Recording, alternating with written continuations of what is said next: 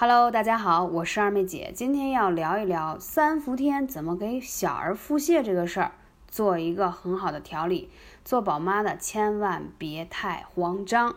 宝宝腹泻呢，其实在很多的宝妈生活当中是经常遇到的。正值夏天，是拉肚子的宝宝越来越多，而且幼儿腹泻的发生比例会比较高。因为什么呢？嗯，因为在这个季节啊，跟吃的食物有关，总想着是夏天嘛，水果丰富，多给孩子吃一些水果类的，而且可能还有一些凉拌菜等等。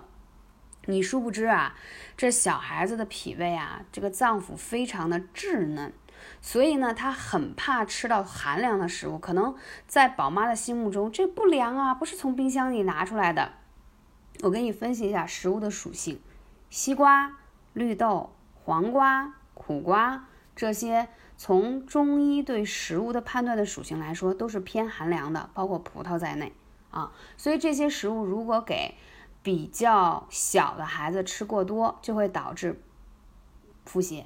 因为它是属寒凉的，不是跟你的物理温度有关，所以希望大家对这个事情上有一定的认知。还有一点呢，不得不说叫感受外邪，什么意思呢？天气确实热，要给宝宝们降温，在这个时候肯定难免会开空调、吹风扇，那有没有给这肚脐盖上呢？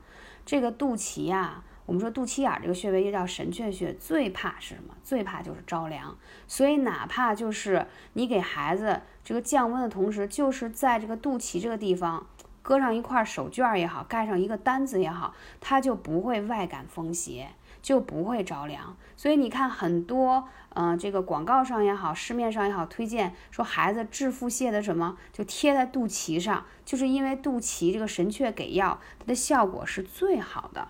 还有不得不说呢，夏季尤其是三伏，这个时候暑气当令，气候炎热，雨水太多，湿热交蒸，就是说整个外部的环境呢，它就是湿热之邪，特别容易进入人体内，而且损伤你就是耗气吧，简单理解。再赶上如果你本身孩子啊，就是脾胃比较弱。就会遇到这些外部的湿热，再加上吃的饮食上不大注意，还有就是经常宝妈们说辅食上要不要给孩子增加一些粗纤维、粗粮？其实在这里呢，建议不要给孩子吃太多的粗粮，因为他的脾胃太过娇嫩，那些食物呢是可以增加一些粗纤维，但是也会给他增加负担。所以说一定要适当，这点很重要。那脾胃虚弱其实是所有宝宝们容易面临的问题。他就算有时候会出现便秘啊、腹泻呀、积食啊、高烧，其实等等这些问题，孩子的问题都是跟脾胃有关。所以借用这个三伏天啊，调整宝宝的脾胃是太好不过的时候了。所以说也是调理小儿腹泻的时机，因为人体与自然界中的阳气。啊，在三伏的时候是阳气最强的时候，这个时候利用艾灸的方式来灸，效果特别好。而小儿的肠胃功能本来就柔弱，所以在这个时候用温和灸的方式特别重要。所以大家如果在家给孩子灸的时候，一定要注意操作手法。如果你不确认的话，你可以来跟二妹姐来问一下啊。微信是幺八三五零四二二九。就是首先这个孩子比较小呢，是建议就是说。用这种手持艾灸条的方式，然后离它一定要有一定的距离，千万要避免烫伤。